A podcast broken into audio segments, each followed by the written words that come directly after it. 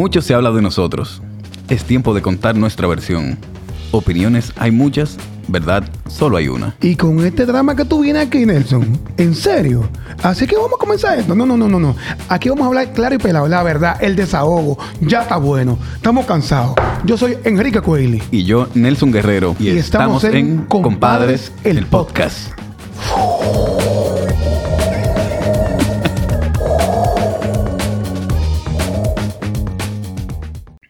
Más aquí en el Compadres del Podcast. Y hoy, siento que Nelson y yo seremos evaluados.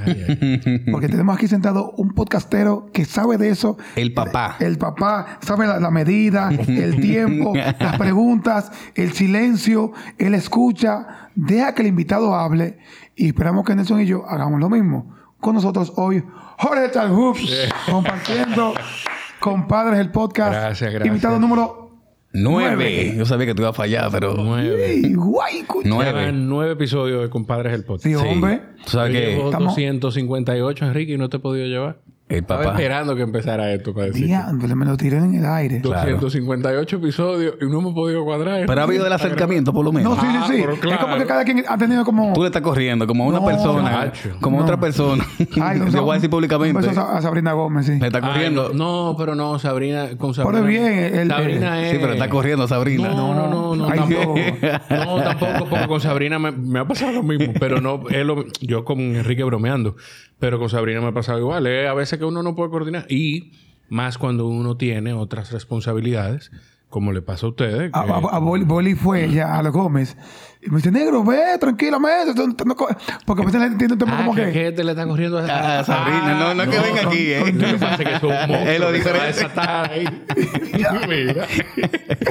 Eso es un monstruo lo que se va a desatar ahí. Jorge, estoy muy feliz de tenerte aquí porque eres una de las personas que... Mucho, y mucha gente lo dice. Y los invitados que han ido cuando le, preguntamos, ¿qué tal? Con Jorge, ¿qué va? ¿Qué tal? ¡Wow! Eres muy humano en tus preguntas. Eh, eh, conectas mucho esa pureza con el contenido de, tu, de que tú pasas en tu podcast. ¿Cómo tú manejas eso? ¿Por qué tú crees que cada persona se siente tan cómodo contigo? Mira, pa- para mí es vital que quien sea... Yo grabo en mi casa. Es lo primero. Entonces, si yo te invito a mi casa, yo quiero que tú te sientas bien. Buen punto, sí. Entonces, para mí es vital que quien vaya al podcast se sienta con el deseo de regresar. Porque yo no me siento a grabar con cualquier persona. Yo me siento a grabar con gente con quien yo quiero grabar. O sea, si yo quiero... Si yo grabé... Estamos hablando hace un par de minutos del episodio que salió en la semana en la que estamos grabando esto, que era el de Oliver Santos. Yo quería grabar con Oliver. Si ustedes tuvieron a León y salió la misma semana. La misma semana. Ay, el mismo día. Sí, sí, sí, salió el mismo día. Ay, Dios, sí. perdón. No, como perdón, chulísimo. No, yo le escribí y le pedí, oye, me excuso. Y son dos, es que no, es que son dos conversaciones diferentes. Era porque yo quería grabar con Leondi. Igual, o sea, entonces, ¿qué pasa con todo esto? Yo llevo una conversación como la pudiera llevar contigo si no estamos tomando esta cervecita en cualquier otro lugar. Eh, yo trato de no ser, de no ser eh, rudo. He tenido conversaciones en las que he tenido que hacer preguntas difíciles. O sea, tú no eres rudo, pero tampoco no eres complaciente. No, para nada, para nada. No, no soy complaciente. Eh, pero que también la gente tiene que tener una expectativa de que yo no soy un periodista, ni quien va a sentarse. Un ejemplo. Si el presidente Abinader se siente en mi podcast, o el presidente Fernández se siente en mi podcast, voy a grabar con ellos. Escúcheme de nuevo, Jorge. Escúcheme, un gusto co- compartir con usted en este espacio. Eh, yo no voy a. Yo no voy a maltratarlo. Yo ¿Por qué? Claro, Porque tú no vas a eso tampoco. Claro, yo no, tú no invitas a una gente para maltratarla. Yo le voy a hacer preguntas difíciles, como le hizo Mar en el momento que grabé con él, eh, y como me ha tocado hacerle a otras personas. Yo me he sentado a hablar con gente con la que yo estoy de un punto al otro, pero en desacuerdo por completo con muchas cosas. Y tú eres el único podcastero que, que tiene tasa de rechazo cero. Porque Yo yo, no creo. que nadie... Es que, de Habla verdad, mal. Jorge, No, yo no creo. Gente... De los me dicen que es muy fuerte. De lo otro que no me gusta por el contenido. Que lo otro cosas Es así. que Que, es lo ca- otro es muy muchachito. Que otro es de mujeres. Sí. Otro pero- muy cherchoso. Exacto. Yo no creo. Yo, yo, yo, alguien tiene que, después yo le voy a decir a ustedes, porque surgió, hay un movimiento de eso, pero no, yo no creo, yo no creo. Hay gente a la que le, le ha hecho ruido y le ha molestado, un calificativo con el que tú me presentaste que me han puesto ese calificativo en otras Pero es que todos, como que. eh, todos Pero la los verdad hay que ser sincero. No, yo no sé, yo no creo que sea la verdad. Yo agradezco que lo consideren. Me ponen en una posición hasta complicada cuando lo dicen. Pero hay gente a la que no le gusta eso. Vamos a arrancar otra vez. ruido eso. No, no, El no. primer episodio, el noveno episodio de los Sí, compadres del podcast. para que pueda. Una opción. Sí. No, eh, eh, exacto. Para que, para que a ti que te molesta, pues no, no te vayas. Jorge, vamos a darle para atrás. Nosotros grabamos con Tony y lo último tema de conversación fue que yo le hice un comentario de, de mi hijo, del tiempo que nosotros pasamos juntos eh, en la noche. Como Ca- que la eso- calidad de tiempo. La cosa que yo recuerdo que, o que quiero recordar por siempre, que nosotros nos tiramos en el, mue- en el piso, ni siquiera en el mueble, vemos televisión y un abrazado de otro. Sí. O le da trompa al hijo a lucha libre. Exacto, hacemos como pelea un ching. Tony nos comentó que su hijo ya grande, tiene 25, 26 años. 28 años, 28 años. Que vive en Europa. Vive en España, sí. Él siempre le dice, como que tú recuerdas esto. Y el niño le dice, sí, papá, yo recuerdo. Que Tony lo encaramaba como en un murito. miraban al cielo a ver la, eh, la luna. Claro. Y como que ese es el recuerdo que, como que le encanta a Tony. ¿Qué tú quieres recordar con tu hijo? Uy. Eh, mira, por... Yo, yo he tenido momentos complicados con, con situaciones de trabajo que me han hecho ausentarme mucho tiempo de la casa. Y eh, en ese interín también uno trata de sobrecompensar algunas cosas. Y ya estando aquí en la ciudad de vuelta, pues he tratado como de hacer un balance. Yo, mi hijo, lo hemos acostumbrado a leer. Ya casi todas las noches lee con su mamá, pero casi ah, él tiene una o dos noches en la noche que dice, yo quiero que me lea papi. Ah, qué chulo. Eh, y yo creo que ese tema de la lectura, él lo empezó, o que le lean, él lo empezó a cultivar conmigo porque yo estuve con él en plena pandemia. Y en pandemia fue que yo reconecté de nuevo con la lectura. Y cada vez que me veía, el pequeñito, quizás sin poder caminar todavía, me veía o con un libro en la mano o con la Kindle, ojeando, buscando algo. Eso, eh, eh, la lectura, eso mismo de nosotros nos tiramos en la cama cada vez que podemos a, a ver cualquier película juntos. Y últimamente, en estos días, lo, lo- le dije que estábamos entrenando para hacer una carrera juntos. ¿Qué? Y salíamos a correr un kilómetro, un kilómetro y medio. ¿Qué edad tiene ella? Cuatro años.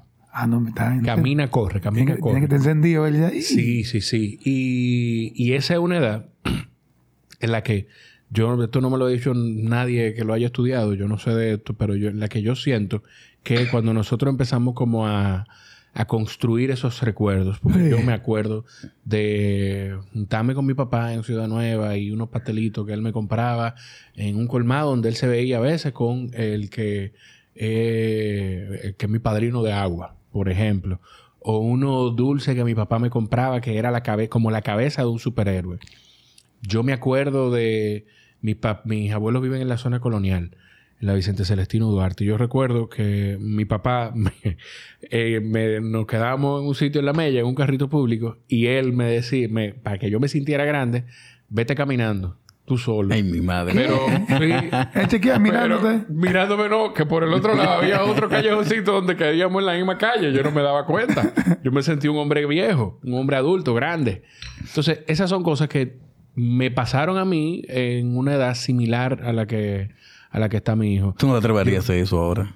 Imposible. No, ah, bueno, ahí.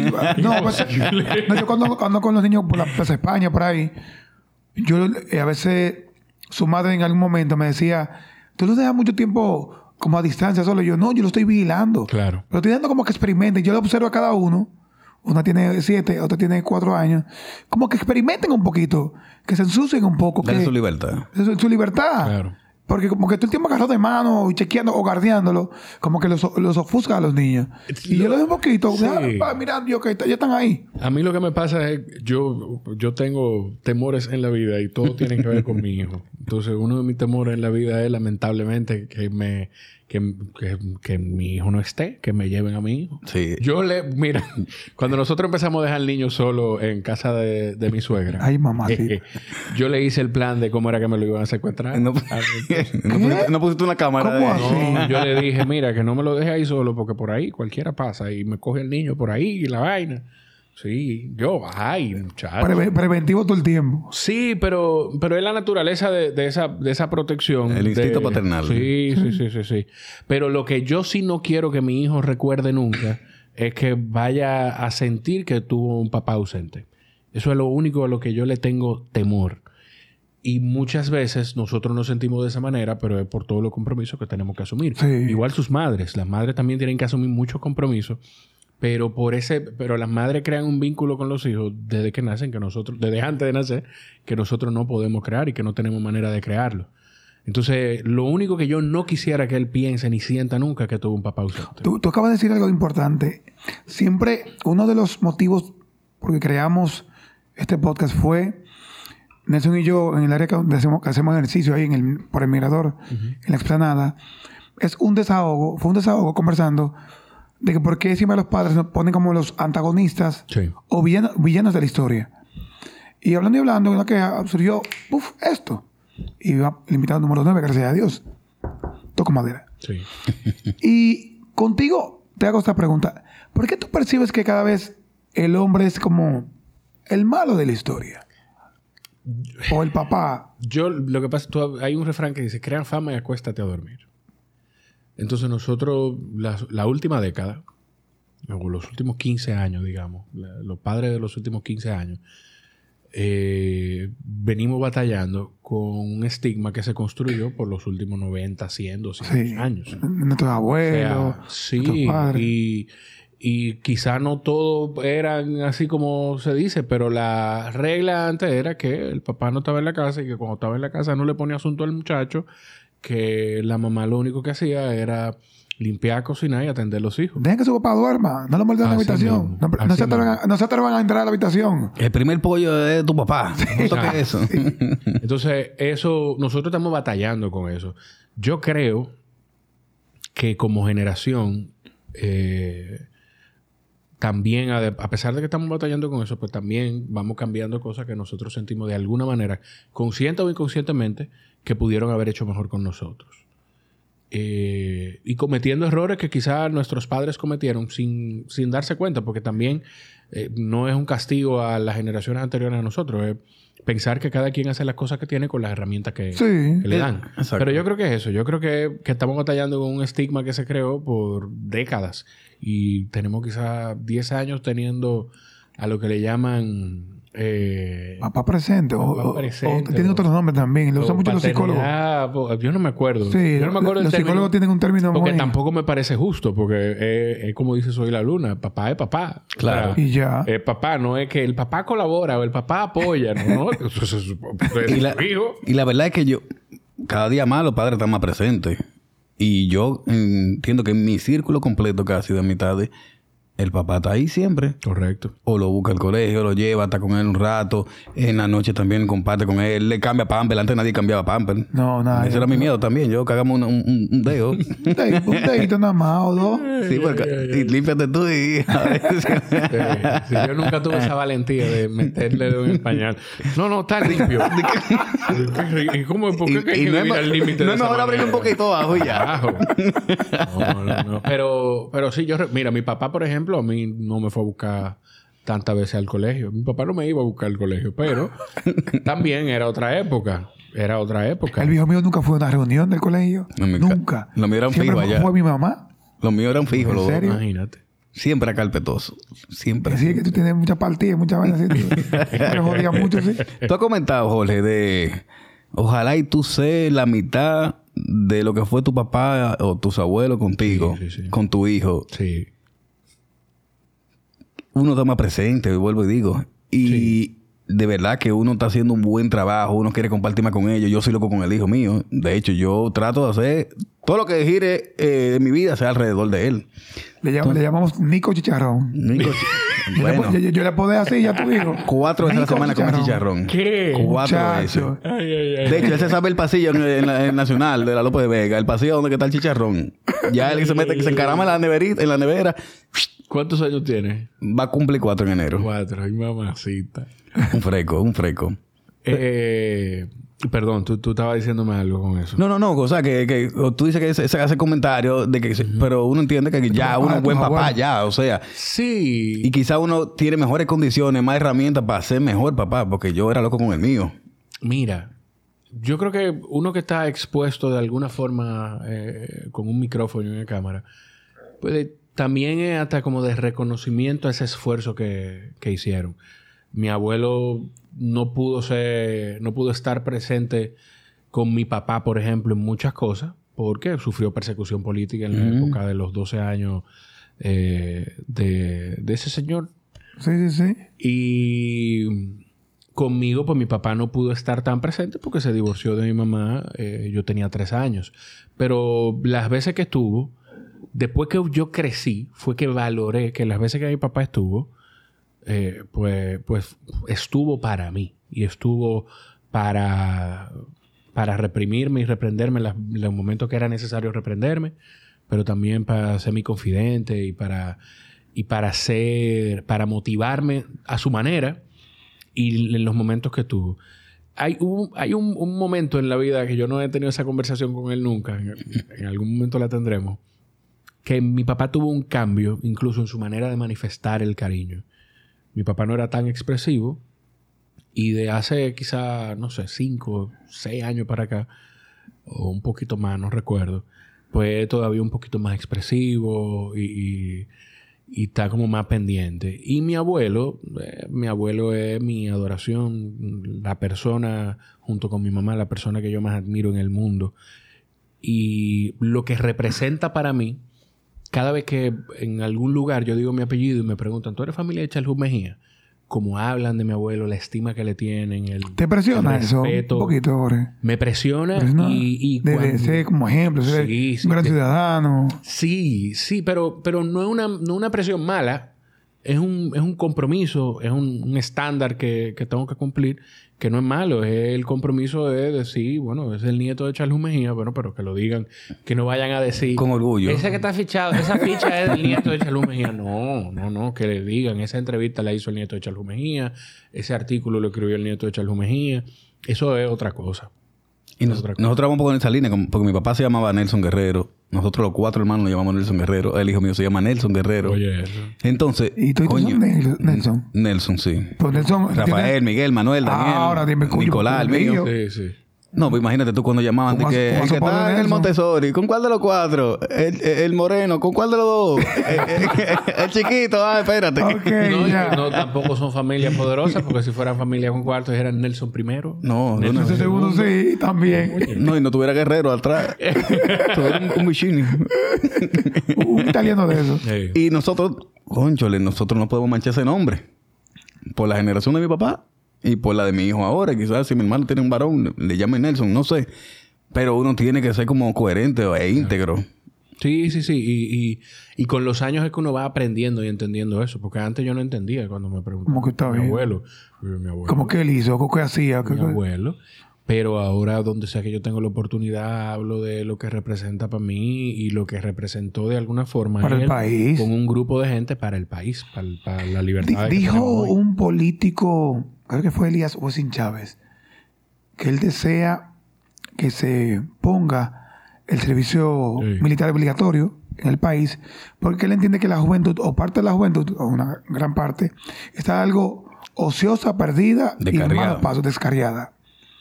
Y lo que uno percibe en las redes sociales, lo que uno ve cuando andan en ciertos barrios y sectores también en el casco urbano, siente como eso. Yo soy de los que dice que la base militar es buena. Sí, sí. A mí me gusta la base militar. Ahí como hay un porqué, hay un orden, una disciplina, hay una, punta- Una una, estructura. puntualidad, una estructura, eh, trabajar en equipo, pensar en los demás, en tu compañero. Me gusta eso. ¿Qué tú piensas sobre eso? Mira, yo fui... ¿Estamos jodidos o hay esperanza? Yo no creo que estemos jodidos. Lo que pasa es que lo, lo negativo, por ejemplo, en que lamentablemente recibe la connotación de negativo, pero en este caso no, pues todo esto, este espacio es negro. Si hay un punto blanco en esa pared. Y hay un punto Enrique. blanco. No, No, en eh. esa pared. en esa pared. Bueno, o Enrique, si Enrique tuviera un punto blanco. ah, ok. También. Eh, Se ha dicho nosotros, viéramos, nosotros viéramos el, el punto blanco. Entonces, Yo creo que lo negativo muchas veces hace todavía más ruido. Eh, destaca más porque no es, no debe ser la norma. Lo normal es que tú seas una persona correcta, lo normal es que tú tengas educación, lo normal es, la norma debe ser que tú, que yo llegue aquí y lo salude a los tres. Sí, norma de Eh, cortesía. Lo de gracia, que, o sea, eso es la norma, eso debe ser la norma. Entonces, cuando las cosas se salen de la norma, se destacan más, lamentablemente. Yo fui, yo no sé, yo no sé, a mí me da hasta vergüenza decir eso, pero yo fui cadete, pero yo no sé si decir cadete, porque era en la Academia Militar del Caribe. Ah, No, pero sí. Era La como formación Academia militar. Sí, Mil- sí. Academia Militar del Caribe. Formando hombres para el mañana. Eso no eran chulos, eso eran Sí, chulos. eh. sí, sí, Tu sí. coño. La parada militar era espectacular. Sí, Un swing. Sí, sí, sí. Y a mí me sirvió mucho. Pero yo te puedo decir que yo tengo muchos compañeros de la academia que. que. Entonces, l- sí hay oportunidades, hay muchísimas oportunidades pa- para la juventud y, y- y para el mundo en el que vivimos hoy en día, para, para mejorar, para, que- para no estar perdido como, como tú dices. Pero yo, yo creo que nosotros vivimos hoy la mejor época de la humanidad. Exacto. Nosotros vivimos hoy, hoy, hoy en día, De, de apertura, de en general. es que- conocimiento, que de... nosotros, estamos, nosotros nos sorprende hoy en día vivir bajo el borde de una guerra, en, bueno, en guerra en el Medio Oriente y en Europa del Este, pero hay generaciones que tuvieron que enfrentarse a la Segunda Guerra Mundial y a la Primera Guerra Mundial. tu- No, y aquí mismo con la revolución de abril. y todo. en, los 90 y la revolución de abril y lo que se vivió aquí en los 12 años de Balaguer y en la dictadura de Trujillo. Entonces, yo siento que nosotros vivimos la mejor época y de hecho, eh, a mí me pasa hoy en día que yo veo más gente interesada en la lectura de lo que yo veía antes. Yo veo más gente interesada en utilizar herramientas como YouTube con para ver documentales así. utilidad, Sí. exacto, para aprender, para consumir contenido como este, para aprender algo que simplemente para entretenerse. Entonces yo no creo que estemos mal. Y, y ha- hay algo que dijo, yo creo, yo creo que fue Manolo, lo que no me acuerdo si lo dijo, o en el Mañanero, O o. Politiqueando, que dijo, caramba, mira quién lo dice. Hijo de un militar y no fue militar. Exacto. ¿Verdad? eh, Pero yo creo que, que servicio militar obligatorio no. Porque o voluntario sería. ¿qué va a hacer un servicio militar obligatorio? A ponerte mano dura, que tú te recto, pero ¿y por qué los papás no pueden hacer eso? No dándole golpe, obviamente, pero ser más recto. Si usted saca mala nota, no sale. Si usted está de, Hay de- de régimen falta de de respeto, usted no sale. Usted tiene que cumplir con ciertos requisitos para vivir en esta casa y listo. Porque al final lo que te va a maltratar a tu hijo es el otro. O como, o- o como me decía mi mamá, usted es un que yo pujé. sí. Ay, no me gustaba eso. mi mamá no me diga así. Ese fecal. Sí, sí, sí. Sí. Sí, sí, sí. Ah, la mía también lo decía. Sí, qué cosa tan fea, pero bueno. En tu caso, yo veo que tú siempre has sido muy deportista.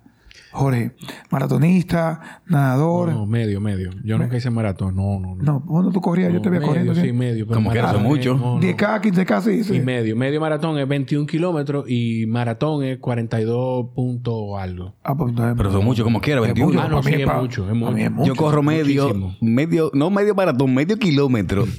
y estoy sofocado. grave. ¿Tú entiendes que el deporte en general eso es una normativa para, para tu hijo? Para la parte de la crianza de tu hijo. Yo creo que los deportes son esenciales para la educación y la formación de cualquier niño, de cualquiera. Los deportes de equipo, los deportes individuales, que al final no son individuales tampoco. Yo siento que sí. O sea, eh, yo- el- mi hijo está súper entusiasmado porque estábamos entrenando por una carrera que él no sabe que la suspendieron. Ay, O sea, ay, ay. no, no, no, pero ahora yo. Tú vas a tener que fajarte, inventarte algo. Y voy a buscar una medalla, voy a buscar algo, algo vamos a inventarnos, pero él va a hacer esa carrera. Y estaba entusiasmado con eso. A mi hijo le encanta la natación. Eh, yo quisiera que practique algún arte marcial. Sí. A mí me aportó muchísimo. Yo practiqué karate, eh, jugué béisbol, jugué básquet. Después con el tema de, del running y el triatlón. Y, más cuando ya tú pasas de la adolescencia, que tú empiezas a convertirte en un hombre o una mujer, los deportes de resistencia son maravillosos. Porque para mí son la mejor muestra de, de lo que tú te puedes enfrentar en la vida. tú te vas entrenando, como dice Raúl Santaella, tú te vas entrenando para tomar las decisiones correctas en el momento correcto. Si tú en un medio maratón empezaste a un ritmo y te sientes cómodo y tú decidiste, bueno, yo me siento muy cómodo, déjame acelerar el paso. Es probable que esa decisión tú la pagues más para adelante si tú no estabas preparado para hacerlo. Es lo mismo que en la vida. Si tú tomaste la decisión incorrecta eh, para saltarte algo, es probable que más adelante la vida te dé un jalón y te enseñe y te diga, no, es que te falta, te saltaste este paso y tienes que hacerlo de la manera correcta ahora. Eh, y para mí, para- yo creo que sí, que en, en la formación de mi hijo van a ser esenciales los deportes por eso. Y sobre todo las artes marciales, porque yo no sé dónde fue que yo lo vi. Pues yo practiqué, ayudo mucho tiempo también. A Yo- Juan yo- Tavares te lo va a llevar Eh, pronto en enero ya. Yo, yo practiqué Yokuchinkai. ¿De quién? ¿Qué? perdón, Porque perdón. por favor, yo perdón. practiqué Yokuchinkai. ¿El qué? Yokuchinkai. Eso fue un pana en el barrio. En la reunión de todos los chamaquitos. Y nos subió. Y el pana como que veía películas de Jackie Chan. Y el maestro borrachón, no sé. Y vamos a ustedes Yokuchinkai. Y yo, ¿nosotros qué? Pues dijimos, vamos a meternos para, coger disciplina. Y, karate y romper, pa- y, y romper romper madera. madera, madera. Y él nos ponía en un muro. ¡Den al muro! Y, no, y nosotros... Y te- Vamos, vamos a lograr. ¡Grábeme! Vaya, sabes, los 90, 80, tú sabes. Y ustedes lo sin hacían. Internet. Sin internet, vamos arriba. Y uno con Chuck Norris, Bruce Lee y Jackie Chan en la cabeza. Eso era. Más nada. Mire, con relación a eso de, de, del arte marcial, eh, yo no sé dónde fue que lo vi, que decía como que muchos de los adultos que son violentos fue porque en su juventud no, no quemaron esa etapa de artes marciales, No, de que pelea. Porque tú no vas a pelear tampoco de, de, de golpearte. El judo es un, un arte Al marcial bello. tú- el, el que practica un arte marcial se controla Se más. respeta controla más. Y de hecho está en el credo, en los credos de las artes marciales está ese tema de, de, de tú protegerte a ti y proteger a los demás. Y una forma de proteger a los demás es eh, pues controlándote y siendo sensato a la hora de, de tomar. Y no del patio. Sí, sí, sí. Güey, te veas. sacate de abajo. El hijo mío tiene está en taekwondo, natación. Y en enero de verdad lo quiero meter en judo. Yo quiero ponerlo en jiu-jitsu. Desde que tenga edad. Sí. Oye, Kuchinkai todavía está ahí. Yokuchinkai. Tú dices yo Kushinkai y yo lo que pienso es en, un mío. plato chino. No, no, no, no, no. Un Que no es chofán. el caso, pero yo me acuerdo, güey. Yo creo que no me acuerdo cómo se llamaba esa serie. La daban en el 11. Y era de un policía que su papá resulta ser de eh, maestro de un arte marcial. Y yo estoy viendo ese viejo. ¿Tú sabes qué serie que yo? Creo que sí. Viejo canuco con el pelo como, como un shaggy largo. Y eso es lo que yo estoy viendo a ese señor haciendo eso. güey. Ay, Dios mío. yo Tú eres, tú eres de lo que dice Jorge, que la época de antes es mejor. Tú eres de lo que dice que te pasas de... En mi época, en mi época. mucho- ya yo lo estoy haciendo. Pero te lo pregunto. Yo creo que es natural que uno lo diga, pero yo no sé. Yo, yo creo que cada época tiene lo suyo. Eh, yo lo que sí digo, que yo creo que nos pasa todito, es que si, si yo hoy, bueno, yo, yo doy una clase una vez a la semana en un colegio privado eh, de podcasting, una materia electiva, me encanta. Qué chulería, no clase de sabía eso. podcasting. Sí. Qué loco está Sí, eso. sí, sí, sí, sí. Me Qué encanta inter- porque... qué interesante. Están adelantados. O sea, el- eh, eh, la educación Es en gringo. muchos espacios es bilingüe. Ujú. Está, está sabía. adelantada. Es un Santos eso. Y no, no, no, Ah. no, no. Pero está por ahí, está ahí en Piantini. Sí. Eh, y en, en esa clase, el otro día estaba hablando con uno de los alumnos que- sobre la lectura. Y hubo algo que yo, cada vez que yo voy a decir algo como esto, les digo, voy a sonar como un papá. Ah, bueno. Yo sé lo que ellos están pensando, porque ya yo lo viví. Y, y se me ríen. Y yo, que yo sé que cada vez que yo me pongo filosófico, ustedes dicen, "Ahí viene el profe. Y es que yo hoy lo que pienso es el tiempo que yo perdí antes con el que no leí algo que hoy me parece interesante, el tiempo que yo perdí antes que no le dediqué más tiempo a hablar con alguien que quizá ya no está hoy. Eh, como que uno va aprendiendo a valorar esas cosas y, y cae en la trampa de decir, si yo con 14 años, con 15, sabiendo lo que yo sé hoy, pero eso es lo que nos toca a cada uno vivir. Ese era el Jorge que yo tenía que ser en ese momento. Entonces, hoy en día, definitivamente hay cosas de mi época que a mí me hacían falta, me hacen falta. Pero también hay cosas que se viven hoy en día que yo las agradezco. O sea que yo no creo, a mí me gusta, sí me gusta mucho la música. A mí siempre me ha gustado la música, incluso mucho más atrás que la mía. Yo consumía mucho Sí. en un momento estudios rock. Estudio Rock. Yo escuchaba Estudios Rock. Estudios Rock en un momento era mi emisora favorita. Bueno, a mí me gusta era música, música vieja en inglés. Bueno, muy bien en la vida. Sí, sí, sí, sí. No, sí. pero en mi, en mi radio, en mi carro está programado la, la 91.3. Pero te voy a Ah, bueno, pero obligado. música, bueno, no, 90, 80, sí. Mi hijo se monta en mi carro, en, en- en la guagua, y a veces, y él se monta y me dice, papi, hay un día que me puede decir, ponme la canción de Spider-Man. Pero hay un día que se monta y me dice, papi, tú puedes poner Fly Me to the Moon. Yeah, fly me to the moon. Me encanta.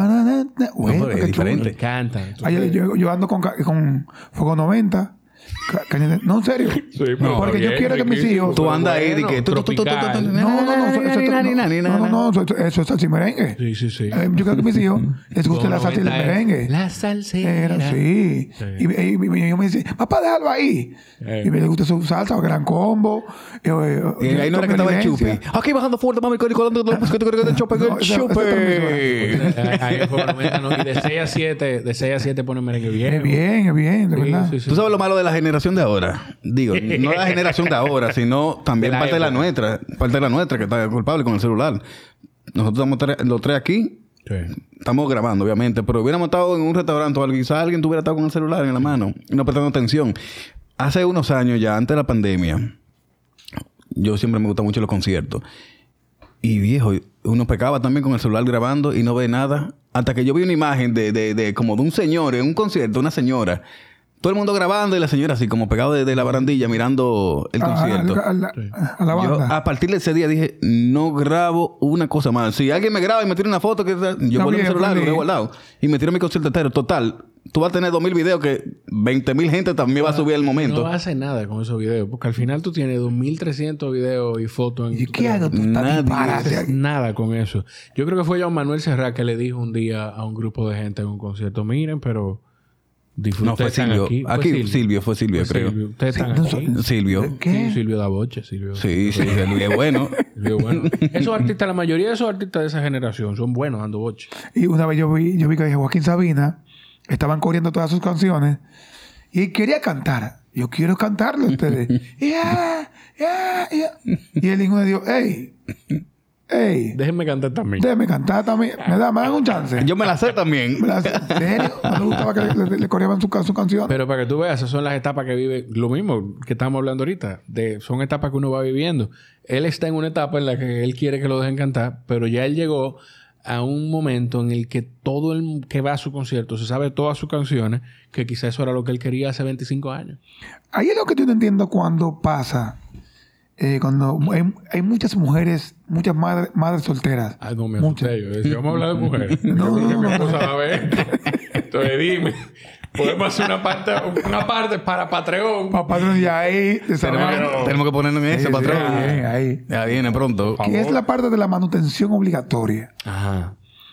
Y cuando yo escucho líos de mujeres yendo a- al juzgado de paz y, y poniéndole leyes a los hombres, yo me quedo como que me choca un poquito eso. Digo, pues, ¿cómo un hombre no quiere responsabilizarse por las cosas de su, de su hijo? Aunque sea, dijiste. aunque sea el, el pago de cosas. Tú lo dijiste, no es un hombre. Bueno, pero eh, hasta ahora es un hombre, ¿tú entiendes? Pero ya en su, en su forma de manejarse, no lo es. Eso me choca mucho a mí cuando escucho y veo. A ti cuando tú, tú te has llegado cosas así de quizás de gente cercana tuya, o que tú lamentablemente has percibido eso. ¿Qué tú piensas de hombres así? Yo creo que yo he sabido rodearme bien de mi entorno. Porque a mí no me ha pasado, con, ninguna persona cercana me ha pasado eso.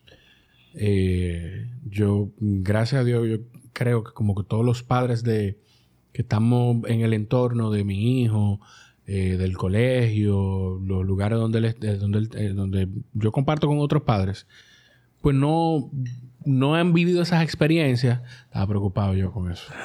Sí, yo decía, "Coño, entonces me voy a quedar con este vaso de cerveza vacío. ¿eh? Oye, pero que haya refill de la Wow, la, cerveza. conver- la conversación está muy linda, pero, Pero caramba, seco échame, así. échamele algo ahí. Eh, tú sabes que yo, yo acabo de dar ese corte para Instagram, No, perdóname. Pero mira, tú sabes que, que yo... No, yo fuñendo, yo fuñendo. Sabes que, que no me ha pasado, no me ha pasado en el entorno. Y cuando escucho de esas cosas, es que, es que yo no sé ni qué pensar. Yo trato de no juzgar a la gente lo, lo que vive, ni mucho menos. Pero yo no me veo viviendo algo como eso. Si Dios no lo quiera, mi esposa y yo nos divorciamos. Yo no creo que eso llegaría a ser un tema. Tú viviste un proceso con el que me imagino que para contigo no fue un tema. Dos. Eh, dos procesos. Bueno, sí, uno muy ah, viejo. Pero Ah, no, bueno, Pero no. no, tuve hijos con Ah, bueno, sí, sí, sí. Ah, verdad, no, es no, verdad. ok. ¿Usted has casado dos veces, Enrique? ah, pero es que también tú no coges cabeza. pues. Sí. No, Todo, estamos, todo, estamos, todo el que se sienta ahí se lo ha estamos- No, pero ya, ya está. Ya está en el camino correcto. Yo puedo Lo tenemos ahí ya. No puedo decir esto de manera pública porque yo se lo he dicho a mi esposa. Yo siempre he dicho que si mi esposa y yo nos divorciamos, cuando ella ya se canse de mí, pues yo no me caso de nuevo. Ah, tú eres de... No, no. Digo, quítame, dame quitarme de aquí. hoy es 6 de... no, me- no me ¿de caiga cuándo? arriba a mí. Hoy es 6 de diciembre. Entonces yo, hoy, a esta fecha, yo siempre he dicho que yo no me caso de nuevo. ¿Qué? Eso es lo que yo he dicho. La vida da muchas vueltas. Y de hecho, yo estoy casado hoy en día. Felizmente. Tú estás feliz. Enseña el anillo bien para que. Casado. eh. Su alianza ahí. Ahí. Sí. Eh, nada, el- yo, yo creo que a mí no creo que me llegue a pasar. Porque que yo, bueno, yo te decía, te, enseñé un tatuaje y te decía que de, de la canción de donde que yo siempre supe que quería ser papá. Entonces yo no me imagino, sabiendo siempre que quería ser papá, otra cosa que yo le digo a mi esposa siempre es que no importa lo que pase con nosotros, Para, para que sepan, familia. Charlie tiene un tatuaje aquí Sí. que dice lo mío es mío y nadie me lo quita. Eh, Y el otro día volvió Juanita. No, y tengo uno aquí atrás que dice, eh, bueno, no, está bien. Eh, no, el tatuaje, el tatuaje, de hecho, fue mi hijo que me dijo que me lo pusiera ahí. tu hijo, Yo tengo ese así por él, por Saturno. Imagínate. ¿en serio? Sí. El luego fue que me dijo a mí, yo le había preguntado, yo me, me- el tatuador me puso aquí el, el torbellino y me lo puso aquí. Y Jorge Iván estaba ahí y él dijo, no, papi, ahí no es. Yo te, te di, te dije que ahí. ¿Qué? Entonces ahí me tatué eh, una frase de una canción de un rapero que se llama Raiden. Eh, la, la canción se llama Mi pequeño torbellino. Y la frase dice, por ti no estoy roto. Entonces el tatuaje es un pequeño torbellino con esa, con esa frase. Búsquenla. Los padres que se sienten como yo, o si usted está escuchando esto y va a ser papá, busque esa canción. Yo te la voy- se las voy a compartir. Eh, yo siempre supe que quería ser papá. Entonces, una cosa que yo le digo a mi, a mi, a mi esposa es que cuando, cuando murió Kobe Bryant, yo entré como en una crisis. Créeme. Que yo duré como, Sí, sí, yo duré sí, como dos semanas que yo me despertaba y yo decía, déjame decir porque yo me lo soñé. Y en esos días yo le decía a ella, pase lo que pase con nosotros, tú y yo siempre vamos a ser familia. No importa si tú y yo nos dejamos bien, nos dejamos mal, si tú no quieres saber de mí, tú y yo tenemos que entender que tú y yo siempre vamos a ser familia. Es cierto. sí. Toda la vida.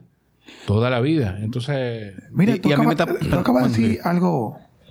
¿Sabes que el caso Kobe Bryant, lo que somos más de de la NBA, y somos generación como que lo vimos desde que entró a la NBA, su desarrollo, el mama mentality, que muchos jugadores lo, como lo han asumido. yo iba a decir ese es mi macho, pero después que tú dijiste lo que dijiste del tatuaje, no creo que esa declaración. Ah, bueno, también, ¿verdad? Porque puede malinterpretar. El día que trágicamente él falleció con su hija y un grupo de personas, ese domingo, Fue recuerdo 21 de enero. sí, yo ente- entendía, 26 de enero. eh, no creo que 21, Tú estás tirando pata voladora. Pero está bien, pero no importa, lo buscamos, déjame buscarlo. Entonces, eh, Charles Hoop y, y Nelson, ese día yo no me imaginaba cómo una persona que yo no conocía me iba a afectar tanto. Ese día salimos con los niños a la zona colonial, Parque Colón, lo mi- y yo duré desde mi casa hasta la zona con los ojos con lágrimas. Y en una jugando con los niños, me dice en ese momento mi esposo me dice, Enrique, vamos para la casa. Y yo, no, no, vamos Yo con los niños. Vamos a jugar. No. Yo, no, tú estás muy mal. Tú estás muy triste. Tú estás llorando en cada esquina. vámonos para la casa. y yo, no, porque yo no sé por qué estoy llorando tanto yo. Se nota que la muerte de él te afectó mucho. Sí, sí, sí. Entonces yo no entiendo. Y yo, yo no Sin tú conocerlo ni nada. yo, yo no entiendo por qué me afectó tanto su muerte. Y yo llegué a mi casa y me tranqué en mi habitación. Y yo lloré como si... Ay, no. Yo dije, ¿qué me pasa a mí? Pero óyeme. Y no sé si es el asunto de su hija, él como papá, su hija, lo que yo viví, crecí con él. No sé si Eso, fue- eh, eh, tiene- yo creo que tiene que ver, fue 26 de enero. Yo creo que tiene que ver mucho con eso. El otro día puso, eh, el otro día falleció una persona cercana como del entorno de casa de mis abuelos y había fallecido otra gente del grupo de mi abuelo y mi abuelo dijo, bueno, están muriendo cerca los de mi edad. Está chocando, ya sé. Ten tranquilo, don, deje su, deje su cosa. Entonces yo creo que a nosotros de alguna manera nos afectó tanto. Para mí, Kobe Bryant fue parte de mi, de mi formación. O sea, de una forma u otra, uno, uno idolatraba. Yo, Sí. yo veía a Kobe, bueno, por mi casa, en Honduras, cuando yo vivía en Honduras, me decían Kobe. Sí. Sí, porque lo único que los muchachos sabían de mí en un momento cuando empezamos a jugar basquetbol era que yo era fanático de Kobe Bryant. Entonces yo duré un tiempo sin decirle mi nombre para que me dijeran Kobe. Éramos vecinos nosotros. para que se mantuvieran diciéndome Kobe. Y, y ese a mí me pasó igual. A mí cuando pasó, mira si yo era, soy- era tan fanático de Kobe que a mí me llaman para preguntarme si es verdad. Pues mira, Y que se regó así. ¿Qué? Pero que- sí, pues fue como Y lo la primera publicación vino de TMC. Le digo, no, hombre, olvídate, eso. farándula esa y cosas. Ahorita esa gente publican algo diciendo que, que fue un error, que murió otra gente. Y mira, cuando, cuando yo empecé a ver las noticias, digo, coño, que no puede ser. Y se lo decía. Yo me acuerdo donde yo estaba cuando yo, una de las primeras cosas que me salió fue decirle eso a mi esposa en aquel momento. Entonces, eh, yo creo que tiene mucho que ver con que figuras como esa son parte de, de la formación de nosotros. Eh, yo era súper fanático de Kobe. Y así nos va a pasar, por ejemplo, eh, aquí tú puedes no ser fanático de Fórmula 1, pero ¿quién no se afligió cuando tuvo Michael Schumacher el accidente? Claro. Sí. O sea, eh, el día que se muera Michael Jordan, yo no sé qué va a pasar con el mundo. O sea, para- Ey. si tú supieras que yo no soy, yo era muy fanático antes, pero de buena primera como solté eso. Y, me recuerda mucho una película de Bronx Tale. No sé si tú lo has visto. Así Bronstein, sí, con De- Robert De Niro, Robert como que de gangster. De- exacto, que, gaste, Muy buena, que el hijo de Robert De Niro en esa película. Ca- eh, Calogero. Calogero, negro. Calogero, sí. Le dice un narcotraficante, uno de la mafia italiana, le dice Esa es la que, la que tú la subes y camina por atrás. Y si te abre la puerta... Esa misma, esa misma. Eh, eh, bien. Y entonces, tú tienes la edad de nosotros, sí. No, no, no, no. No, no, sí, más bien, más bien. ¿Cuántos años tú No, yo tienes? tengo 40. 40, no, yo soy el más joven de todos. 47 aquí. Yo tengo 36. Vamos ahí como quiera, eh, yo estoy en el intermedio. Y él decía, eh, eh, el, el jefe de la mafia italiana le decía, eh, el carrito le decía de que no, que Mickey, Mickey Mantle perdió y, y- y no batió y se fue de 3-0 y ese cosas. Le dice, ¿qué, ¿qué te ha dado Mickey Mantle a ti para que tú estés sufriendo? ¿Tú sabes lo que está haciendo Mickey Mantle ahora mismo? Él debe estar bebiendo y fumando Exacto. y tú sufriendo aquí. Y eso me trabajó la cabeza y yo era así con el escogido. Yo Ah, sí. deprimido cuando perdí. Hasta que buena primera tú veías a esa gente en el Jet un lunes bebiendo después. Hasta aquí llegó el fanatismo mío. Y me gusta el deporte, me, me encanta el deporte. Todo lo veo, la Fórmula 1, el béisbol, el basquetbol, cosas así. Pero ya como que yo perdí, yo voy a celebrar igualito. Yo con, con el niño, a mí lo único que me apena de yo haber roto como con ese fanatismo con algún equipo de la pelota aquí es que no puedo cultivar eso con él luego. Ah, Yo lo ya. he llevado al play, ya lo llevé hace como un par de semanas, fuimos a un juego Licey y he cogido de hecho. Pero tú eres cogidita. No, yo fui a Aguilucho una vez en mi vida. Ah, ¿Fuiste aquí, Lucho? Fui a Aguilucho, pero eh, de verdad.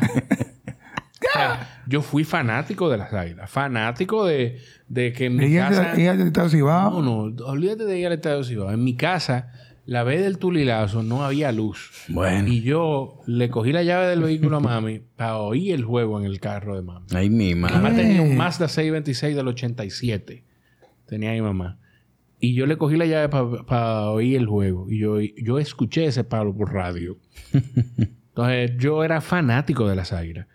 Pero cuando empecé en televisión haciendo crónica deportiva, yo dije, como que me hacía, era- me sentía como incoherencia eh, estaba analizando un juego, yo siendo fanático de un Oh, ya, equipo. Y yo ya. empecé como a desprenderme de eso. Como más, neutral.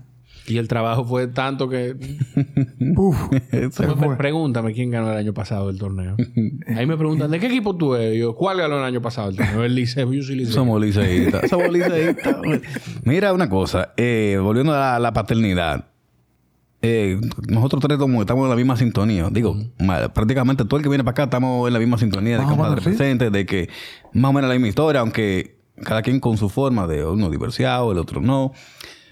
Tu mamá se divorció con- de tu papá a los tres años. Eh, tú vives con tu mamá, tú y tu hermano, tú siempre has comentado como que los padres deben decirle a los hijos del sacrificio que hay que hacer, de lo que, del sacrificio que hacen ellos cuando están trabajando, que no ven mucho tiempo, no tienen mucho tiempo con sus hijos.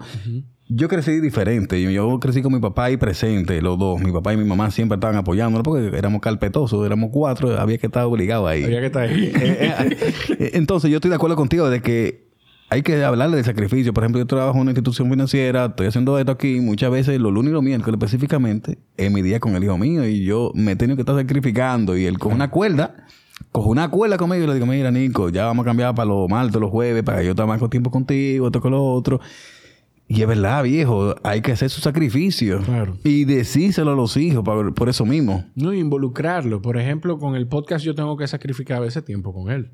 Pero hoy yo lo fui a buscar al colegio y él me pregunta, yo llegué anoche a la casa.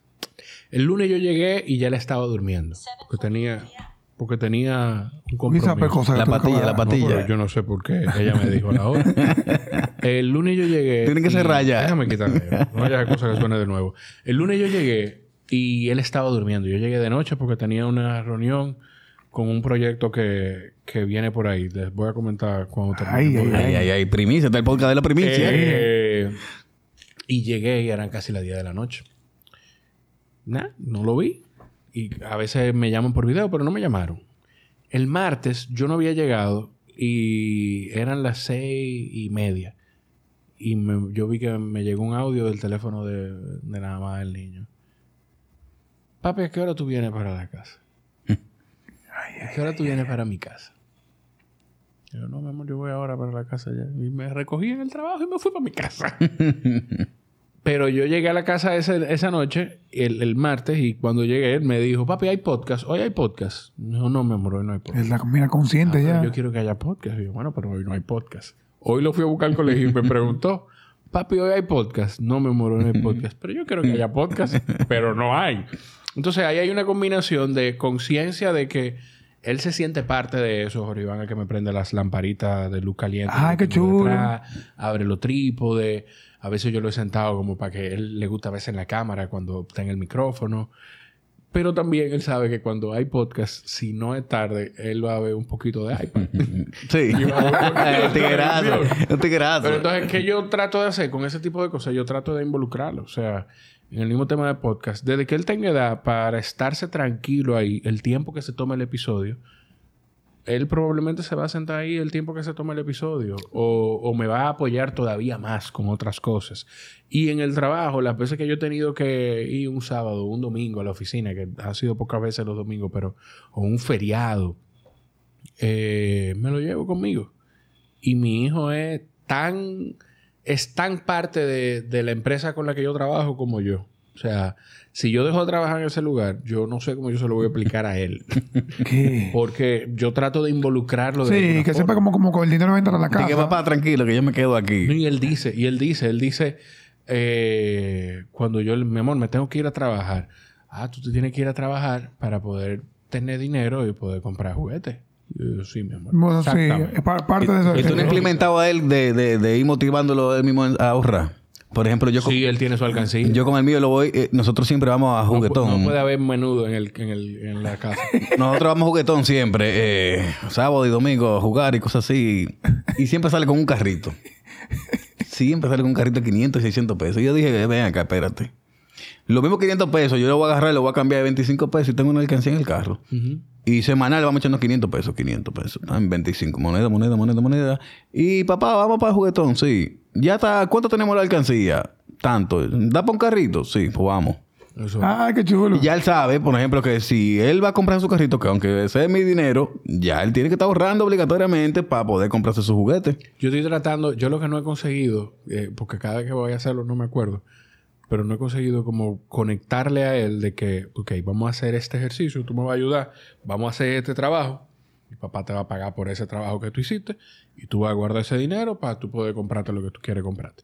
Pero también, lo que pasa es que a nosotros nos pasa algo y es que uno está tan consciente del impacto que tiene la cosa que uno hace sobre los hijos que a veces a nosotros se nos olvida que son niños. Sí. A mí me pasa que yo... Sí, no quiere como me- saltarle cosas sin querer. O le, a uno le habla como dice, ven acá, pues yo mando como si fuésemos. Como si fuese igual, igual. un... Exacto. Como Sí, si igual, fuese un hombre igual. como yo y es un niño. O sea, Sí. hay cosas que todavía no están dentro Y de más, y más a los varones.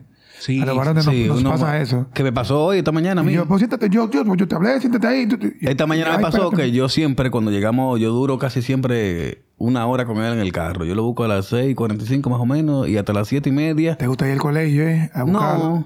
Y yo, no. No, no, no. Ah. Y me quedo con él una hora jugando con él casi en el carro. Yo tengo mascota, yo tengo carrito, yo tengo cualquier cosa para dibujar. Está en mi carro ahí, nos juntamos una hora en lo que lo recogen del colegio.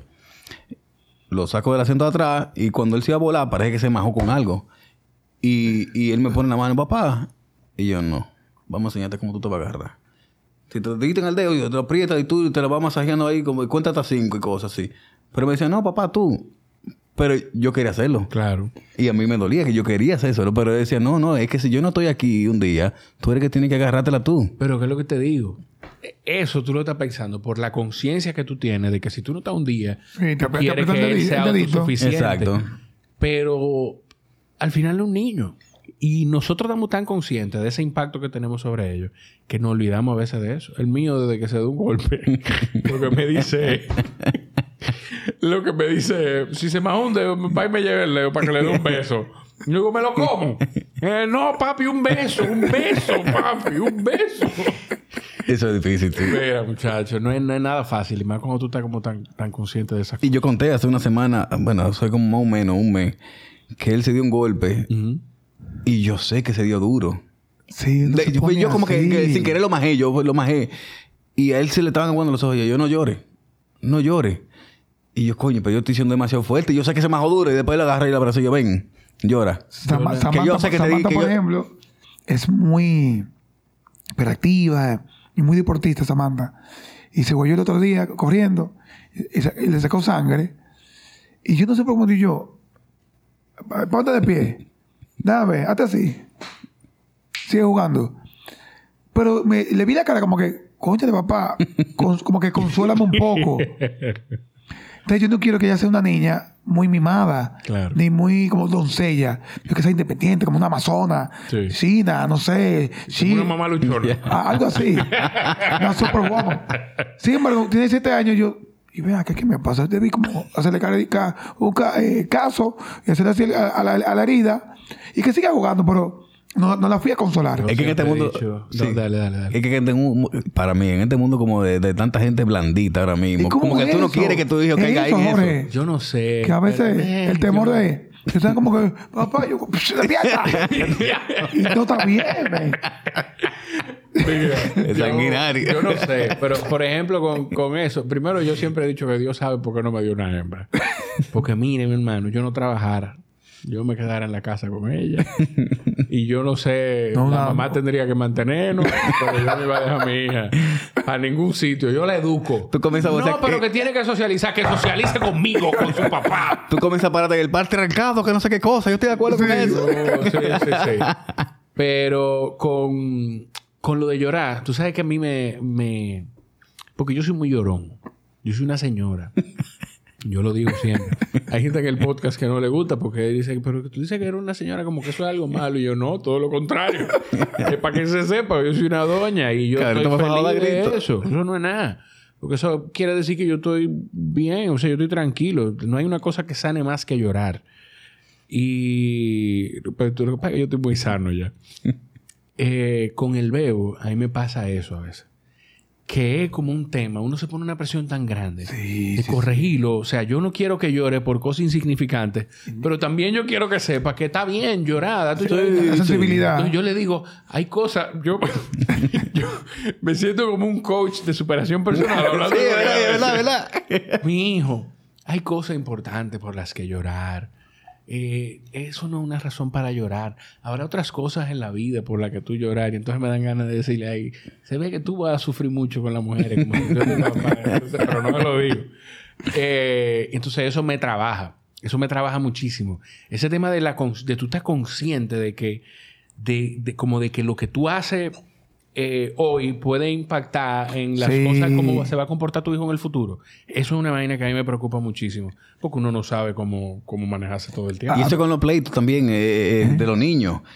Que la mamá se pone histérica a veces. Ah, que peleó, ah, que le dieron, ah, que qué cosa. Déjalo, que son niños. Bueno, yo te voy a decir una Yo no, yo no me puedo... que tú no, yo no me puedo meter en esa vaina. Que, que le va- eso es peor cuando estés más grande. Ay, muchacho, el otro día la niña va a la casa y me llama la mamá, mira que la niña peleó en el colegio. ¿Quién ganó? Entonces te sale esa, te sale esa educación de los viejos de uno. Exacto. Dice, Cuando llegué ese fin de semana, No llegué allá, papá. defecto de fábrica, bueno que sepa. Y cada semana, ¿qué fue lo que pasó en colegio? Papá, no peleé y cosas. Ok, no sabes que no se debe pelear con los demás. Pero, no pero pegar. pero ganaste. Pero lo majaste. Me salió, me salió de adentro como que, sí, papá. Y le di así, y me puse así, no le di así, le di así yo. Bien. Bien hecho. Pero no está bien hecho Sí. que yo le diga eso. Sin embargo, me salió porque me gustó que mi hija se defendió. Claro. Pero entonces yo digo, no pelee, pues defiéndete. Tú, es que tú tienes que enseñarle Entonces, eso. Es como Eso que. es. Yo al, al mío se lo dije. El mío llegó mordido una vez y majado otra vez. y ya la segunda vez le dije a la mamá, no te apures, yo lo voy a resolver. Y le dije, Orima, venga acá. No puede pelear. No puede pelear. Siempre evita que pelea, pero defiéndete. Si tú le dices a un niño que tú no quieres jugar así, tú no quieres jugar así. Y si te hace algo, te se pone así Y tira para adelante. y cuenta. Uno, dos. ¿Cómo que tú le vas a hacer? Uno, dos. Ok, ya. que Yo al mío le digo, ponle la mano en el pecho y tú le No, dices, yo- basta. no, no. Y yo se lo dije a la profesora. Porque esa es otra. También todo. Yo estoy, quiero criar un niño sensible, Y- y amoroso, pacífico, todo. respetuoso. Mi hijo es... Óyeme, yo, yo soy... Yo estoy plenamente feliz con mi hijo. Pero se lo dije a la profesora. Le dije, mire, profe, es bueno que usted sepa que le dije a Oliván que lo maje al que le dé yo. Se lo dije. Claro, Le dije porque- profesora. Le dije a Oliván que no se deje majar, que lo maje, al que le dé, que lo maje, majao. Entonces, nada. Yo quería sacar eso. oh, pero ven acá. Le está advirtiendo que no peleen. No, No, no, que- no hay que eh. mí- cero sí. violencia. Pero. Pero si vamos a llegar ahí, usted da primero. No, no, segundo, la- de segundo. Bueno, sí. de- Sí, para que no, no caiga de castigo. Ah, el que da primero siempre que está de castigo. Sí, es, Sí, cier- es pero, pero no, que yo aguanté mi, mi trompa y mi bullying en el colegio. Hasta que, bueno, en la academia, fíjate si yo si eran sanos los compañeros míos en la academia. que una vez me dijeron, óyeme, era un, un tipo de segundo de bachillerato. Yo estaba en séptimo. Me dijo, no, porque parece que el, eh, el tipo le pasó algo con mi hermano, que yo le llevo tres años. Y, eh, oye lo que tú vas a hacer, Charlu. Tú le das. Y desde que tú, lo de, tú le des, nosotros nos separamos. y fue así mismo. No, que tú estás loco. Que yo, que, que, que, ¡pam! Y yo, "Eh, pero no peleé, no peleé, no peleé. Pero ya estaba majado. Eso me pasó en el colegio a mí. Que yo, carajito fresco al fin, me quitan una pelota y yo le doy una pecosa al tipo. El tipo me llevaba dos años y yo contaba con mi hermano que estaba en tercero. Y mi hermano fue y cuando me- el tipo me dio, porque me llegó a dar, yo era un piojito, me dio a mí, mi hermano lo abimbó. Lo que mi hermano no sabía es que él tenía un hermano más viejo que se llamaba, le decían Popeye. Ya tú sabes. ya tú sabes. Majado mi hermano ahí. y yo muerto la risa porque... Oye, este canalla. Definitivamente, uno a veces con- conversa así de esa forma y, y queremos ser lo más honesto posible. Claro. Porque aquí no somos ninguno perfecto y somos, y somos los super padres. Somos papás que estamos aprendiendo cada día. Lo No, bueno ni y lo como malo. hombre somos perfectos porque... No, no, ni como hombre, muchachos. Como dijo Joel, hablen por ustedes. Sí, así no, no me hablen por mí. Yo se limpio, yo se limpio, tiguerazo. y uno, y uno va llevando esa forma tan particular de crianza. Y lo que uno quiere que sean nuestros hijos, que sean buenos seres humanos. Claro. Y que tengan conciencia de ayudar a los demás. Y que uno de los, de, los, de los diez mandamientos de, de amor al prójimo, eh, o como es, amate igual que... Ama, también que tú vives. También que tú vives. Diablo. Yo no tengo- Llama, no, es que hay que ayudarlo, porque él lo ha dicho. Yo, yo, sí, yo escucho el mañana. que lleva el siempre, mundo. lo ha dicho. Ama a tu prójimo, ama a tu prójimo como tú. ti mismo. Ama a tu prójimo como a ti mismo. eso Sí, es. sí, sí. Entonces tú se inculca. Déjalo así, ¿eh? Déjame No se contarte una que multipliquen. hizo Iván, que hizo. Iván reciente con el podcast. A propósito de que los niños son niños. Yo recibí en mi casa... Ay, Dios mío. ¿Tú sabes quién es Thais. Herrera? ¿Quién? tiene. Thais Herrera es la dominicana que se ha planteado como meta escalar los Seven Summits, que son las siete cimas más altas del... Bueno, la cima más alta en cada continente. Y creo que lleva tres ya. Thais eh, es amiga y trajo al país a Rafa Jaime. Rafa Jaime es un triatleta que ha hecho Ironman, que escaló el Everest y tiene una, con- una pequeña condición, que es ciego. No. ¿Qué? Escaló el Everest en el dos, eh, bueno, este año en febrero. No pensé aquí que hay un muerto. Mira, no. Bueno, Eh, está duro. Cuando tocan el intercom en casa, que yo abro, que ya yo veo afuera a Thais y a Rafa, y veo que Rafa viene agarrando a Thais como por el hombro para ubicarse bien. Digo, hubo algo que me faltó hablar con mi hijo antes de empezar esto. Efectivamente. lo dije delante de, de su mamá y nada, subieron los recibos que hay, que hay. En un momento, Oribán se mueve a la cocina donde estaba su mamá y cuando viene de allá para acá, está la mesa del podcast, Rafa está sentado, yo estoy parado, Thais a un lado y Oribán se para entre Rafa y yo y dice, al amigo de papá no le funcionan los ojos. Ay, Ay, mi madre. Dios Dios. mío. Pero él no lo dijo. Lo dijo como un niño. Sí. Como que parece que su mamá en ese momento se lo había dicho y él vino de allá para acá como... Confirmándolo. Como mami es medio habladora. Déjame ver. es mentira. Rajándolo de habladora. Eh, y No, habladora, ahí porque tú dijiste. sí, habladora, que habla mucho y cosas, exacto. Sí, sí. No, pero tampoco, porque no es que a mí me moleste que mi mujer hable conmigo, ni, cuando yo pongo películas, ni nada. O sea, por favor. Sobre todo. Aclarando Que tú no viste la, ¿eh? que tú si la a película. ver. ¿Y qué es lo que está pasando? No, yo- Pero yo estoy no, viendo lo mismo que ella tú. está viendo- ella está viendo una serie que se acaba y dice, bueno, pues no ven, buenas noches, me voy a dormir. Bueno, pues buenas noches. Yo pongo un video y arranca el maldito video y... ¿Qué sabes qué? ¿Y por qué no lo hablamos como que estaba que viendo? Pero nada, y nada, el punto es que Rafa ahí lo sentó y como que le hizo como un relato de, de esas cosas. Y, pero esa- esas son de las cosas que a mí me, me vuelan la cabeza de los muchachos con esa facilidad de... Al amigo de papá le falta... Él no, no le funcionan los ojos. De. Un Esa, esa honestidad que nos, que nos falta mucho a, lo- a los Sí. adultos. Los niños lo tienen a flor de piel, ese asunto así. Sí. Mira, Jorge, para ir cerrando ya, que estamos Anda. casi pasados. Yo cuando me estaba separando, la terapeuta, nosotros fuimos a terapia y la terapeuta nos dijo ya, bueno, ustedes van a separarse de cosas, escriban lo que ustedes quieren para su hijo. Y yo hice una carta diciendo, coño, yo quiero que mi hijo sea feliz, que acepte la cosa, Ah, que... Está como cortica entonces. Bueno, porque tampoco tú haces un poema. Ah, bueno. Eso era yo. Es una canción que yo había escrito algo. Sabes que La terapeuta siempre dijo que Nelson fue un hombre muy sensible, tú sabes. Eso sí. De hecho, sensible, de de, de hecho, cuando yo me iba a muy casar, expresivo. de hecho, cuando yo me iba a casar, que me decían de que no, que tú sabes que se usa de que eh, fue por la iglesia y que lee Sí, los escribirle votos. algo. ah, los Pero también estaba de moda la vaina de de, de, de- del videíto, cuando tú estás Ah. cambiando y que vamos a hacer el video. Ya mira, tú sabes que yo no soy mucho de, de, de escribiendo, yo no soy poeta ni nada de esa vaina. Lo que te voy a decir en el video te lo voy a decir en la misma iglesia. Tú eliges qué es lo que tú quieres, los votos o, o el videíto para pa, pa las redes Este de... tipo es rudo, de verdad. Bueno, pero es que yo no... ¿Qué que tú escribir? Busca un poema en Google y vaina así. no me va a salir. ChatGPT tú pones algo. así. no, en aquel momento no No, estaba. eso no, no, existía, no, no, eso no existía. Entonces, ¿cómo tú quieres que te recuerde tu hijo? Mi hijo, como un hombre trabajador, que le dio todo el tiempo que pudo darle, que todo lo que hizo lo hizo para él. eh, y como una persona respetuosa de, de los demás. Entendiendo que, que cada quien vive la vida como entiende que la debe vivir, sin hacerle daño a los otros. Eso es lo que yo quiero sembrar en mi hijo y que él me recuerde de esa manera. Eso, eso es lo que yo quisiera, la verdad. Eh, es inevitable que, que los hijos cometan errores, como quizá para mi papá era inevitable que yo cometiera algunos errores, o para mi mamá. Y, y yo no voy a poder evitar que él cometa los errores que yo sé que va a cometer, porque lo triste del caso es que uno lo sabe. Sí, sí. ¿Te acuerdas que yo te dije, cuando empezar, yo te dije, ¿sabes que tú y yo no parecemos? Pues yo soy medio zángano, yo soy medio zángano. y mi hijo es así mismo. O sea, yo estoy Sano, sano. Ay, ay, ay, ay, ay. Yo estoy convencido, convencido de que mi hijo va a pasar trabajo. Pero trabajo.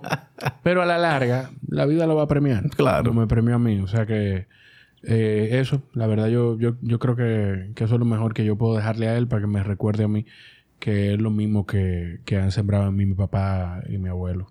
No, no lo sabemos mucho, pero queremos que tú le digas a quienes están de aquel lado que se suscriba aquí. Ey, sí, mira, de verdad, yo los felicito a ambos porque esto es un espacio chulísimo para, para tener este tipo de conversaciones, para sensibilizar la imagen de los padres Concha, sí. frente, frente a la sociedad que, que quizás ese impacto pues ustedes no lo van a ver de inmediato, pero van a ir sembrando y, y- y van a ir cultivando a partir de eso, siempre que lo hagan con la misma intención. Eh, si usted disfrutó esto, si llegó hasta aquí, pues caramba, lo menos que usted puede hacer es suscribirse y compartirlo. Y cada vez que usted lo comparta, etiquéteme. Usted etiqueta a Nelson, etiqueta a Enrique, etiqueta en la cuenta del podcast y me etiqueta a mí, arroba Jorge Chalú. Eh, suscríbanse y compártanlo, porque seguro usted tiene a alguien en su vida que esta conversación le va a aportar algo y si no, por lo menos lo va a entretener. Sí, hombre. Voy a tener que traer una campanita aquí yo para- y, y le darle la campanita. Señores, muchas gracias. Buenas noches.